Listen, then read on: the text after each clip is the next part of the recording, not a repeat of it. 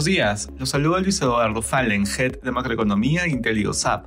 El día de hoy, viernes 1 de septiembre, los mercados muestran resultados positivos tras conocerse el dato de empleo de Estados Unidos. De manera particular, en Estados Unidos, los futuros avanzan. La economía estadounidense creó 187 mil nuevos puestos de trabajo frente a la cifra revisada de 157 mil del mes previo. El dato es superior al 170.000 pronosticado por el consenso de analistas, pero está por debajo de la media de los últimos 12 meses, lo que confirma la ralentización del mercado laboral como consecuencia de las subidas de tasas de interés por parte de la Fed. Por otro lado, la tasa de desempleo subió tres décimas en agosto, de 3.5 a 3.8, por encima de la predicción de los expertos, los que esperaban que se mantuviera estable.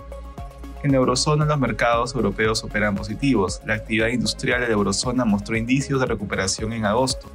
Los PMI manufactureros subieron a un máximo de tres meses, de 42.7 en julio a 43.5 en agosto.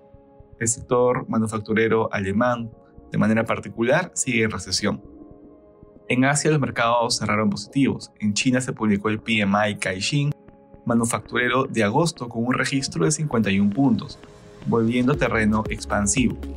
Respecto a commodities, el precio del oro avanza durante la jornada, por su parte el precio del cobre sube, finalmente el precio del petróleo avanza ubicándose alrededor de 85 dólares el barril de WTI. Gracias por escucharnos y si tuviera alguna consulta, no duden en contactarse con su asesor.